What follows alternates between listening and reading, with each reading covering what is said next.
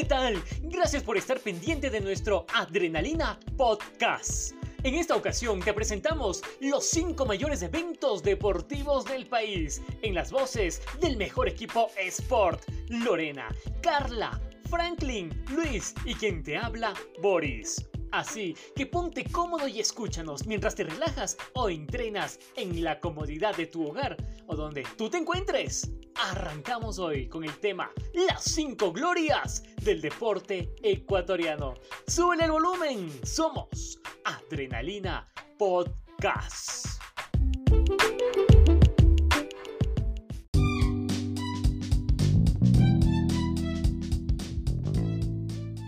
Hey, soy Boris y te has preguntado por qué se conmemora el Día del Deporte Ecuatoriano. Este día fue instituido durante el gobierno de Sixto Durán Ballén. El Ministerio de Educación y Cultura estableció el 26 de julio de cada año como el Día del Deporte Ecuatoriano, en conmemoración a la hazaña cumplida por el deportista marchista cuencano de 22 años Jefferson Pérez, al haber alcanzado la medalla de oro en los Juegos Olímpicos realizados en Atlanta, Estados Unidos, en 1996. Pero, ¿cómo fue el camino de gloria que tuvo que atravesar Jefferson Pérez para obtener esta epopeya que le pone dentro de las cinco glorias históricas del deporte ecuatoriano? Jefferson Pérez, nacido en Cuenca el 1 de julio de 1974, se dio a conocer mundialmente por los éxitos obtenidos como deportista en la modalidad de marcha atlética. De hecho, actualmente es el único deportista ecuatoriano que ha sido galardonado con medallas en los Juegos Olímpicos. Pérez ha obtenido dos medallas olímpicas, la primera de oro en Atlanta 96 y la segunda medalla fue plata en Pekín 2008. En ambos encuentros participó en marcha atlética de 20 kilómetros. Y no solo fue reconocido dentro de Ecuador, dado que también fue campeón mundial de marcha atlética en tres años, 2003, 2005 y 2007. Pérez tuvo una amplia carrera, ya a los 17 años ganó una competencia y obtuvo su primera medalla internacional en la ciudad de California, Estados Unidos. Durante su carrera recibió más de 20 reconocimientos, incluyendo Mejor Deportista Iberoamericano y Atleta de Oro, otorgada por la Confederación Sudamericana de Atletismo. Primera medalla, Juegos Olímpicos Atlanta 96. La representación de Ecuador en la modalidad de marcha atlética estaba en las piernas de Jefferson Leonardo Pérez Quesada, quien en Atlanta experimentaba su segunda participación olímpica. Fue la mañana del 26 de julio de 1996 que cambió la vida del atleta y de todo un país, quienes detuvieron al unísono su respiración para acompañar cada paso de Pérez hasta llegar a la meta, obtenida en una hora, 20 minutos y 7 segundos. Pérez lograba una presea dorada como marchista atlético en una Olimpiada. Fue una marcha de 20 kilómetros que le dio la alegría dorada olímpica a todos los ecuatorianos. Y por vez primera, subir al podium, ver flamear la bandera tricolor en lo más alto y cantar con orgullo el himno nacional.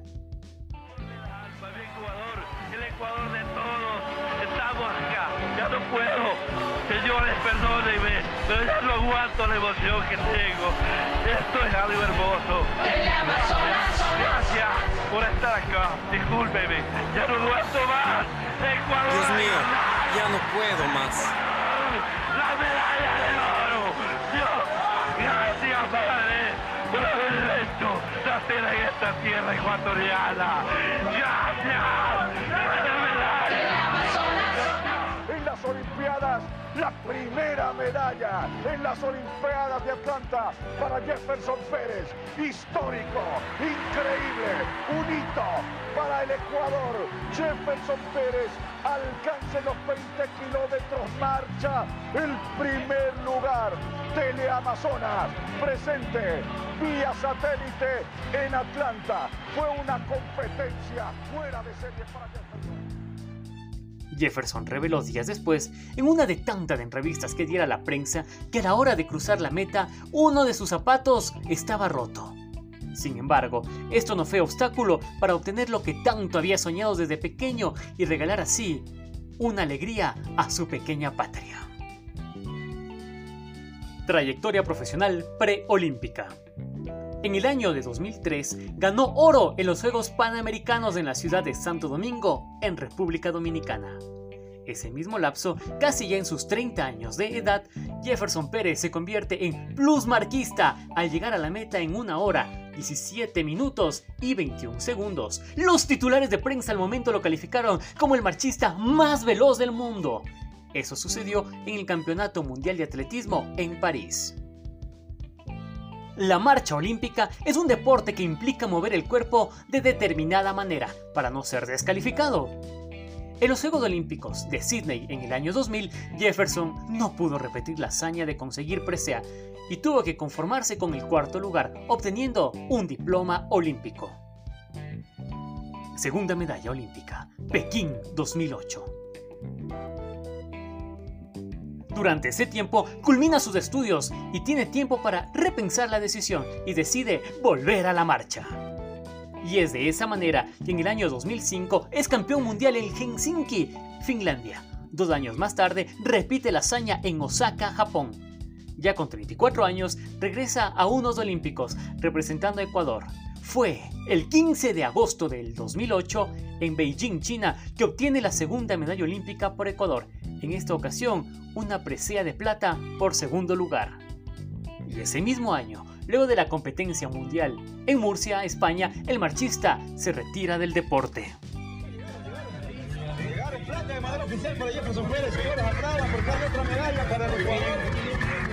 El maestro Jefferson Pérez ganando medalla de plata. Si bien, como decía acá Doménica, nos acostumbró al oro, nos acostumbró a los primeros lugares, pero esto es valiosísimo. La segunda medalla olímpica en la historia. Jefferson Pérez acumuló 11 medallas en eventos mundiales e internacionales. Junto al polaco Robert Korseniowski comparten el honor de ser los mejores marchistas del mundo. Después de su retiro del deporte, crea y preside la fundación Jefferson Pérez, con el objetivo de dar prioridad a las niñas, niños y adolescentes de escasos recursos y cada año está a cargo de la competencia atlética Guarmi 5K para homenajear a las mujeres por su día con tres carreras sucesivas tanto en Quito, Cuenca y Guayaquil. En el 2003 se crea en el ámbito gubernamental el Plan de Alto Rendimiento. Por primera vez, le comenzaron a otorgar becas a los deportistas y a financiar sus entrenamientos. Gran trabajo de Jefferson Pérez sin duda en el ámbito deportivo y también en lo político. Así recordamos en Adrenalina Sport este momento histórico dentro del deporte ecuatoriano tras la obtención de la primera medalla olímpica para Ecuador en Atlanta. Te recuerdo, síguenos en redes sociales Facebook e Instagram como Adrenalina Sport S. Será hasta la próxima. Soy Boris. Adrenalina Podcast.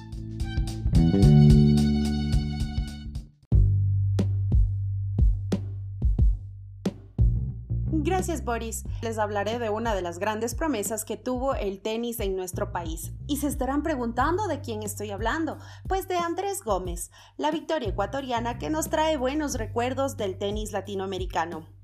Andrés Gómez Santos es guayaquileño, nació el 27 de febrero de 1960. Extenista ecuatoriano, es el más destacado de la historia del tenis de nuestro país. Familiar de otros tenistas como Nicolás y Giovanni Lapenti, además de Roberto Quirós y padre de Emilio Gómez, quien sigue actualmente sus pasos. Seguro les dará curiosidad saber cuáles han sido sus principales éxitos pues Gómez se convirtió en profesional en 1979. El éxito temprano de su carrera vino desde su competencia de dobles. Ganó cinco títulos en 1980 y siete en 1981. Clasificó al torneo de maestros en doble junto a Meister en el año 81, pero no se presentaron porque su compañero tenía fiebre tifoidea. En el circuito mundial de la Asociación de Tenistas Profesionales ganó 54 títulos, 21 individuales y 33 en dobles, por lo que según los especialistas es uno de los mejores tenistas en la historia de Latinoamérica y ganó el torneo de Roland Garros en el año 1990 y en dobles destacó en los años 1986 y 88. Su mejor puesto en la clasificación de la ATP fue cuarto, en individuales y en dobles fue el primero en el año 1986, donde nuevamente jugaría con el chileno Hans Meister, con quien fue considerado la dupla tenística mejor del mundo. Sin duda Gómez estaba en la cumbre, llegó a ser el número uno del mundo en el ranking de dobles. Con ello ganó siete eventos de dobles, incluyendo el doble masculino en el abierto de Estados Unidos junto a Sefo Jiminovich. Para 1988, Gómez ganó su segundo título del Grand Slam en el abierto de Francia junto a Emilio Sánchez. Su primer título en single ocurrió en 1981 en Burdeos. Luego ganó el Abierto de Italia en 1982, superando a Eliot Telscher en la final con tres sets. Y de nuevo, en 1984 derrotó a Kingston en cuatro sets. Su carrera deportiva culminó en el año 90 cuando él alcanzó su primera y única final que fue en el Abierto de Francia. En este encuentro se enfrentó al joven André Agassi de 19 años de edad, que como Gómez estaba jugando en su primera final individual del Grand Slam. El prometedor jugador norteamericano era considerado el favorito, pero Gómez aprovechó el momento y se adjudicó el título con una victoria en cuatro sets, siendo el único ecuatoriano en ganar un título de Grand Slam simple. Con este título, Gómez llegó a su ranking más alto en individuales masculino, ¿En qué momento sentiste, tú bueno, eh, está para mí este, este juego eh, o, estoy en, una muy buena posición para ganarlo?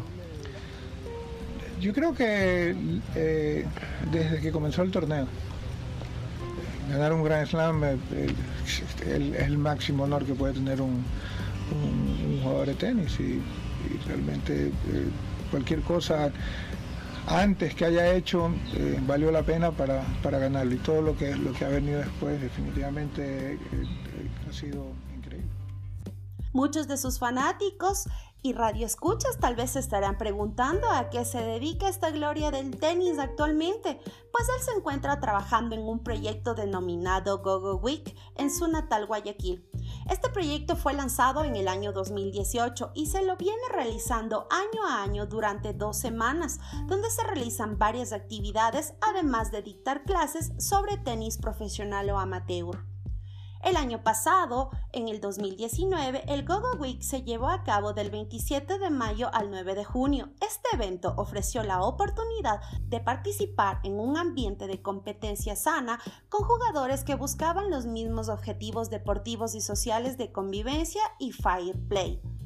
Para este año y futuras ediciones, Gómez plantea dictar charlas con reconocidos jugadores, exjugadores, entrenadores, preparadores físicos, nutricionistas, psicólogos deportivos, deportólogos y rehabilitadores. Con todos ellos pretende obtener becas deportivas para las nuevas promesas del tenis. ¿Te gustó mi nota? ¿Eres amante del tenis? Pues te invito a estar atento y que sigas las actividades de esta estrella deportiva que seguro te van a servir.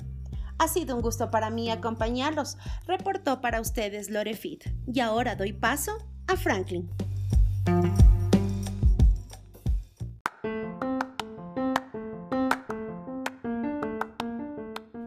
Hola amigos y amigas, soy Franklin y es un gran gusto poder acompañarlos en estos tiempos de crisis. En otra mirada al pasado, hoy recordaremos la Copa Libertadores del 2008, la primera de Liga Deportiva Universitaria, la primera del Ecuador. Después de 10 años, un equipo de este país volvía a jugar una final de Libertadores.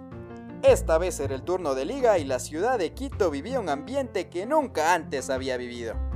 Las banderas blancas flameaban por los barrios, las camisetas de liga se veían de esquina en esquina, las cornetas sonaban desde días antes del partido, hasta las entradas se vendían a lo largo de la ciudad por los revendedores.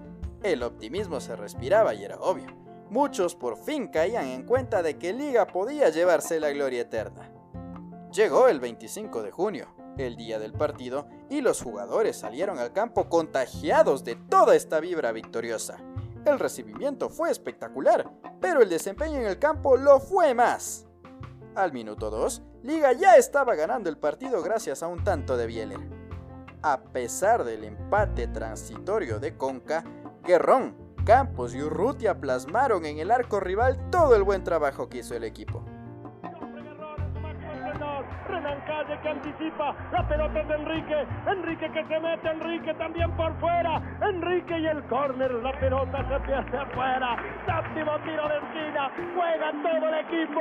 Empuja el país y jugamos un minuto más. También Manso con la zurda.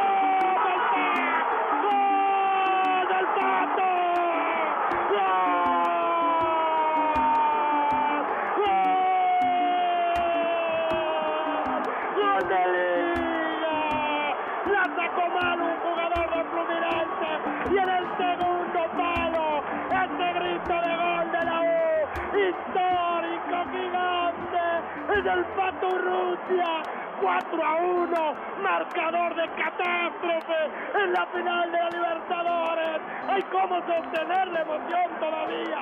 El corazón entra en el cuerpo será posible Liga Deportiva Universitaria. Con un primer tiempo memorable está goleando está ganando. Se acerca la vuelta olímpica será el mejor de América. Usted se atreve a dudarlo la hinchada no se atreve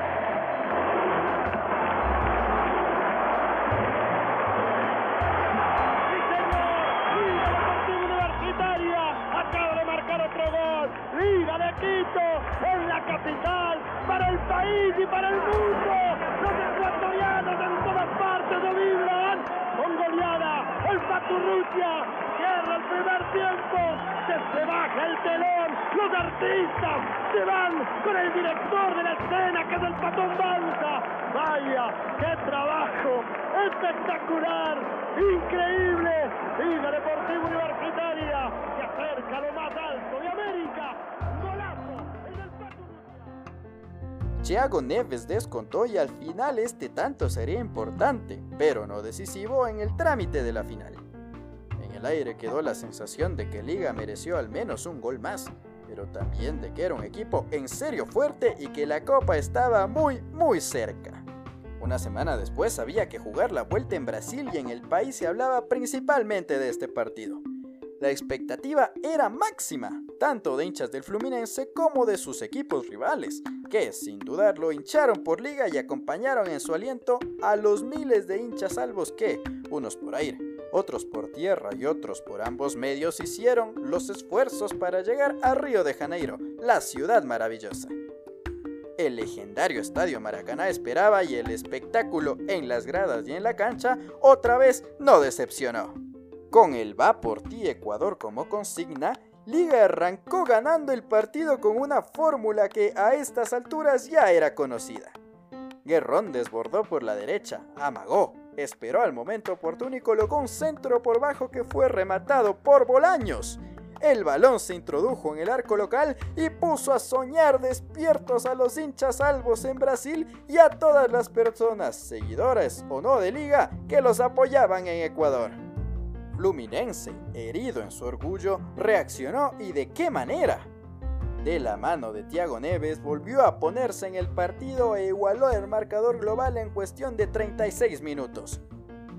Fueron tres goles del 10 los que hicieron desbordar de alegría a los más de 80.000 hinchas tricolores que se dieron cita en el estadio. Ceballos pudo haber hecho algo más en los goles, pero se guardó lo mejor de sí para el momento más importante. De ahí en adelante, el juego se tornó parejo, peleado y ambos equipos pudieron ganarlo. Llegaron los alargues y la tónica se mantuvo. Allí, a Liga le fue anulado un gol legítimo de Bieler que le hubiese dado el título antes y en la última jugada, Guerrón se escapaba solo de cara al gol, pero antes de internarse en el área fue derribado por Luis Alberto, el capitán de Fluminense, lo que le valió la expulsión a este jugador y llevó la final a los penales. Aquí es donde Pepe Pancho haría gala de toda su jerarquía y experiencia. Atajó los remates de Conca y Thiago Neves, dándole a Liga una ventaja importantísima. Del lado albo, Urrutia, Franklin Salas y Guerrón convirtieron y, aunque el remate de Campos fue contenido por el arquero local y Cícero marcó su penal, Ceballos tenía la enorme posibilidad de conseguir un triunfo sin precedentes. Si atajaba el penal ante Washington, Liga se coronaría campeón de América. Llegó el momento y en el ambiente se respiraba el sufrimiento de los torcedores. Esto se notaba en el rostro del delantero brasileño, mientras que del otro lado, Pancho se mostraba lleno de la confianza que su gran actuación le dio. El árbitro autorizó. Washington remató raso y cruzado. Ceballos fue hacia ese lugar, bloqueó el disparo y en ese momento se terminó de hacer realidad un sueño de hacía décadas. Liga se llevaba la obsesión del continente. Liga se convertía en el campeón de América.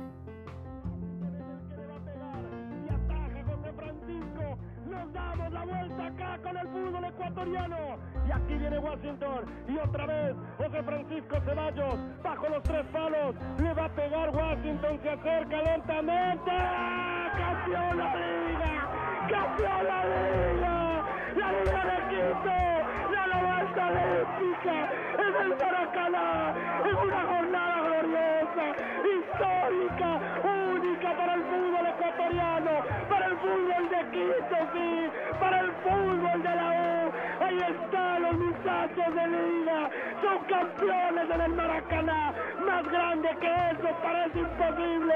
José Francisco Ceballos se atajó tres penales. Hubo que esperar hasta acá. Sí, hubo que pasar tanto tiempo con este equipazo de la U que acaba de darnos la mayor alegría para que los chicos, sí, esos que van creciendo, los que comienzan con el fútbol, sepan que es posible que ese país ahí pequeño que está al norte de Sudamérica tiene jugadores de primera, pero no solo jugadores, tiene ecuatorianos de sangre, de talento, de decisión, sí, ahí está, Liga en el Maracaná, juntándose con los 3.000 que vinieron, le quito la mayoría del resto del país para dar la vuelta olímpica, histórico, glorioso, único, inolvidable, acá en el Maracaná que ahora se vacía y que lo van a llenar los cantos de la gente de Liga Deportiva Universitaria. Espectacular lo que acaba de ocurrir con José Francisco Ceballos, que atajó el tercer... El hecho fue masivamente celebrado en las calles de Quito. El bus que llevaba a los jugadores fue rodeado por multitudes que los vitoreaban por el enorme logro que habían conseguido. La pileta del Indoamérica se llenó y fue testigo del baño más especial que ha albergado. La alegría de la hinchada de liga no tuvo ningún precedente parecido y buena parte del Ecuador celebraba junto a ellos este logro histórico, que hasta hoy no se ha vuelto a repetir. Aquel memorable 2 de julio de 2008, Liga formó con Ceballos, Campos, Araujo, Calle, Guerrón, Urrutia, Vera, Ambrosi, Manso, Bolaños y Bieler. William Araujo y Salas ingresaron a la variante al campo de juego. Estos nombres, más los de todos los demás jugadores que conformaron aquella plantilla, más el de Edgardo Baus y su cuerpo técnico junto con los de Don Rodrigo Paz y los dirigentes que lo acompañaron en este proceso, quedaron para siempre en la historia como las personas que consiguieron el triunfo más importante hasta ahora del fútbol ecuatoriano. En tan solo 8 años desde su descenso en el año 2000, Liga consiguió volver a la máxima categoría. Ganó tres títulos nacionales, llegó a semifinales de Sudamericana en el 2004, cuartos de final de Libertadores en el 2006 y se llevó el máximo torneo continental en el 2008. Un equipo, una institución que después de caer al abismo resurgió e hizo historia para siempre. Hoy recordamos y homenajeamos a los autores de esa gran gesta. ¡Salud, campeones! Su historia jamás será olvidada.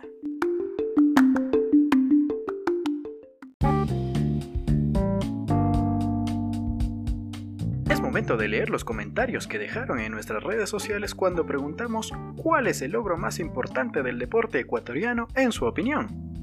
Cristina Soto nos dice Jefferson Pérez en los Juegos Olímpicos.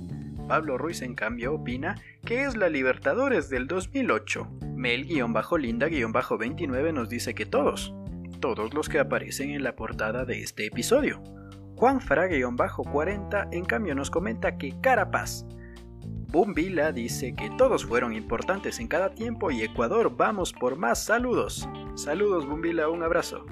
Soy Calex Nina, en cambio opina que siendo objetivos, la medalla de oro Atlanta 96 Leonardo León 117 dice que todos. ¿Y tú? ¿Qué esperas para formar parte de nuestra comunidad? En Facebook e Instagram nos encontrarás como arroba adrenalinasportec. Síguenos. Te esperamos.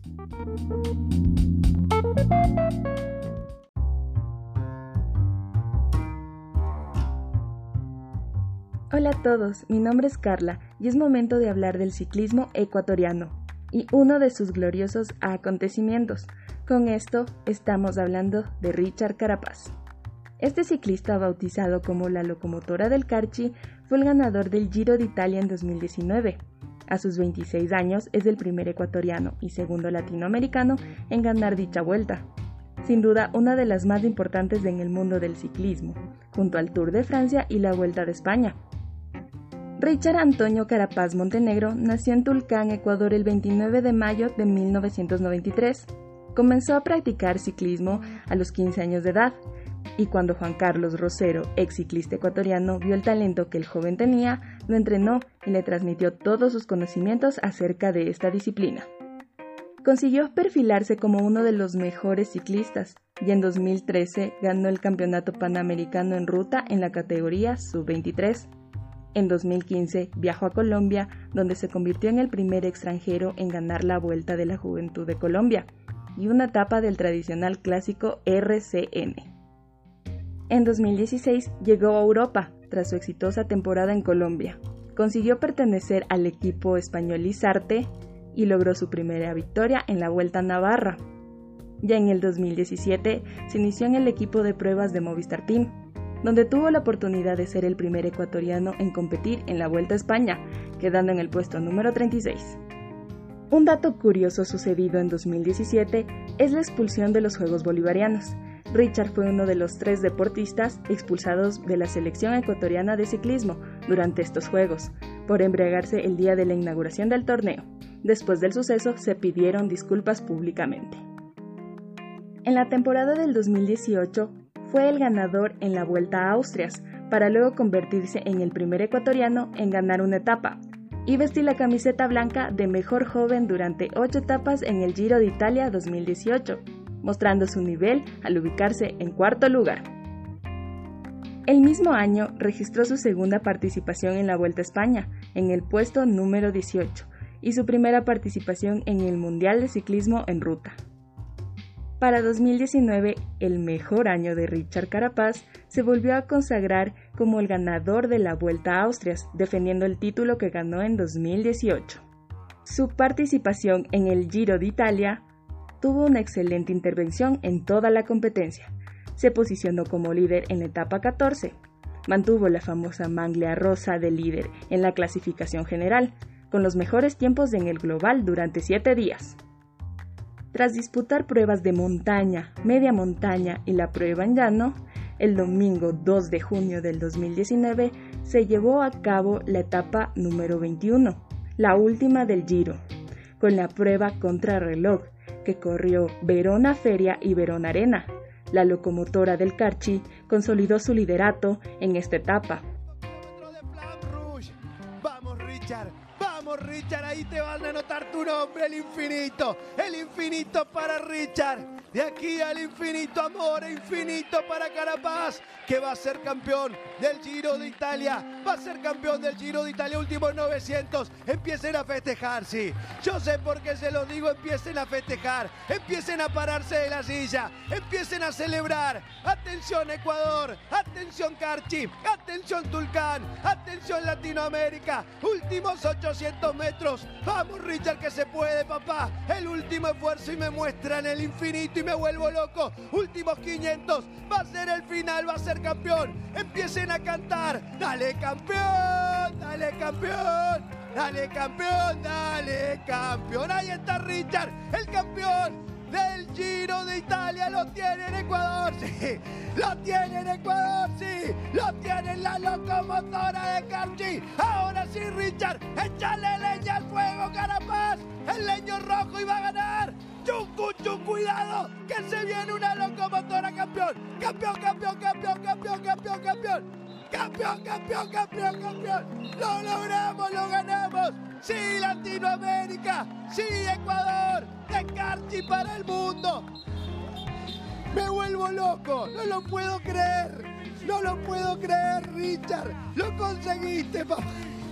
Que suene, que suene el himno del Ecuador. ¡Qué grande, Richard! ¡Qué grande, Richard! ¡Qué grande, Richard! ¡Qué grande, papá! ¡Qué grande, Richard!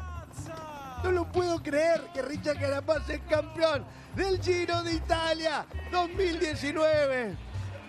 Chapo, sin palabras. No sé qué más decir. Ya está, listo. Tachame la doble y cerremos todo. Vámonos todos para Ecuador. Llorá, campeón. Llorá, lo tenés merecido, Richard. Llorátelo todo. Festejátelo todo. Lo conseguiste, hiciste historia, nene. Hiciste historia grande, Richard. Sos el campeón del Giro de Italia, créelo. Tu sueño hecho realidad, Richard. Richard Carapaz, lleno de lágrimas, al cruzar la menta, pudo levantar el tan anhelado trofeo Senza Fine sobre la arena de Verona con el apoyo de su esposa e hijos que se encontraban junto a él. Sin duda alguna, el ciclista ecuatoriano hizo historia al consagrarse como campeón del Giro de Italia, un orgullo para el Ecuador, que en varios puntos del país donde se instalaron pantallas para ver la última etapa del Giro, la gente lo apoyó con lágrimas y gritos de felicidad. Actualmente el ciclista carchense pertenece al Team Ineos, equipo ciclista británico. Además presentó su escuela de alto rendimiento que funciona en el Carchi, para impulsar a niños y adolescentes en su formación deportiva. Y así es como Richard Carapaz volvió a dejar el nombre del Ecuador muy muy en alto y demostrar que tenemos grandes deportistas. Un glorioso momento que hemos recordado en Adrenalina Podcast. Ha sido un gusto comentarles este gran logro del ciclismo. Mi nombre es Carla y será hasta la próxima.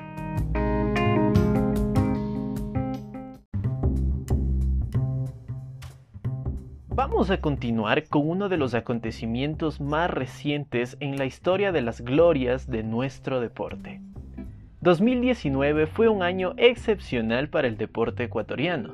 En el ámbito del fútbol, la selección ecuatoriana sub-20 demostró que con garra, esfuerzo y con un buen trabajo se pueden conseguir cosas grandiosas. Entre el 17 de enero y el 10 de febrero de 2019 se llevó a cabo el Campeonato Sudamericano de Fútbol Sub-20 con sede en Chile. El torneo otorgaba cuatro cupos para el Mundial de Fútbol de la misma categoría. Ecuador formaría parte del Grupo B del Sudamericano, compartiendo grupo con las selecciones de Argentina, Uruguay, Paraguay y Perú. La selección nacional logró clasificar al hexagonal final como líder de su grupo con 9 puntos y con el mejor gol diferencia. El equipo, comandado por el estratega argentino Jorge Célico, demostró su buen fútbol a base de juego colectivo y el desequilibrio individual de sus jugadores, además de contar con un goleador espectacular como Leonardo Campana, jugador que en un principio no estaba tomado en cuenta en el once titular, sin embargo, ante la ausencia de Steven Plaza por decisión de su club, el Real Valladolid, Campana se convirtió en el hombre que comandaría el ataque de la selección. Tomando en cuenta las dos etapas, en este caso fase de grupos y hexagonal final, Ecuador sumó 19 puntos en 9 partidos, marcó 14 goles y apenas recibió 6 tantos. Además, Leo Campana cerró el torneo como máximo artillero del sudamericano con seis anotaciones. De esta forma, la selección nacional lograba coronarse campeón de este certamen por primera vez en toda su historia. A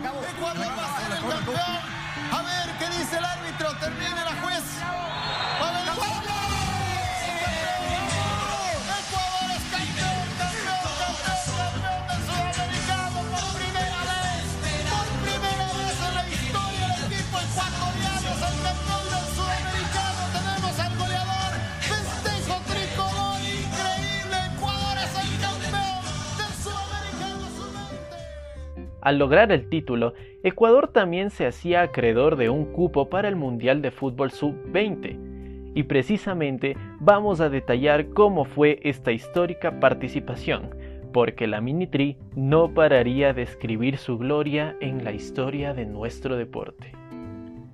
El 14 de junio de 2019, la selección ecuatoriana consiguió el tercer lugar del Mundial de Polonia Sub-20, la mejor ubicación de una selección nacional en cualquier torneo FIFA. Nuestra tricolor comenzó con algunos problemas de este certamen. De hecho, la Minitri clasificó como mejor tercero en el grupo B del Mundial, tras conseguir una sola victoria, un empate y una derrota. Sin embargo, el juego de la selección comenzó a mejorar a partir de los octavos de final, donde derrotaron tres tantos a uno a la selección uruguaya. En cuartos de final derrotaron 2 a 1 a Estados Unidos y lamentablemente perdieron en semifinales ante Corea del Sur un tanto a cero en un muy disputado compromiso. El sueño de llegar a la final y de ser campeones del mundo no se pudo concretar, pero nuestra selección logró un histórico tercer puesto en una Copa del Mundo tras vencer 1 a 0 a la selección italiana campeones sudamericanos y un tercer lugar en un mundial son hazañas suficientes para colocar a la Mini en la vitrina de los momentos más gloriosos en la historia del deporte ecuatoriano.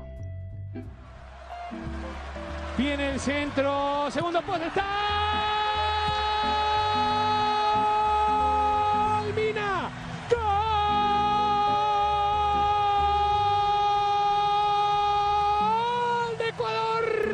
Charmina. Y se abrió el arco por fin. Ecuador 1. Italia 0. Y bueno, hemos llegado a la parte final de este recuento. Por mi parte, eso fue todo. Pero quédense porque se vienen más momentos históricos de nuestro deporte. Yo soy Luis Buccelli y nos vemos en una próxima oportunidad.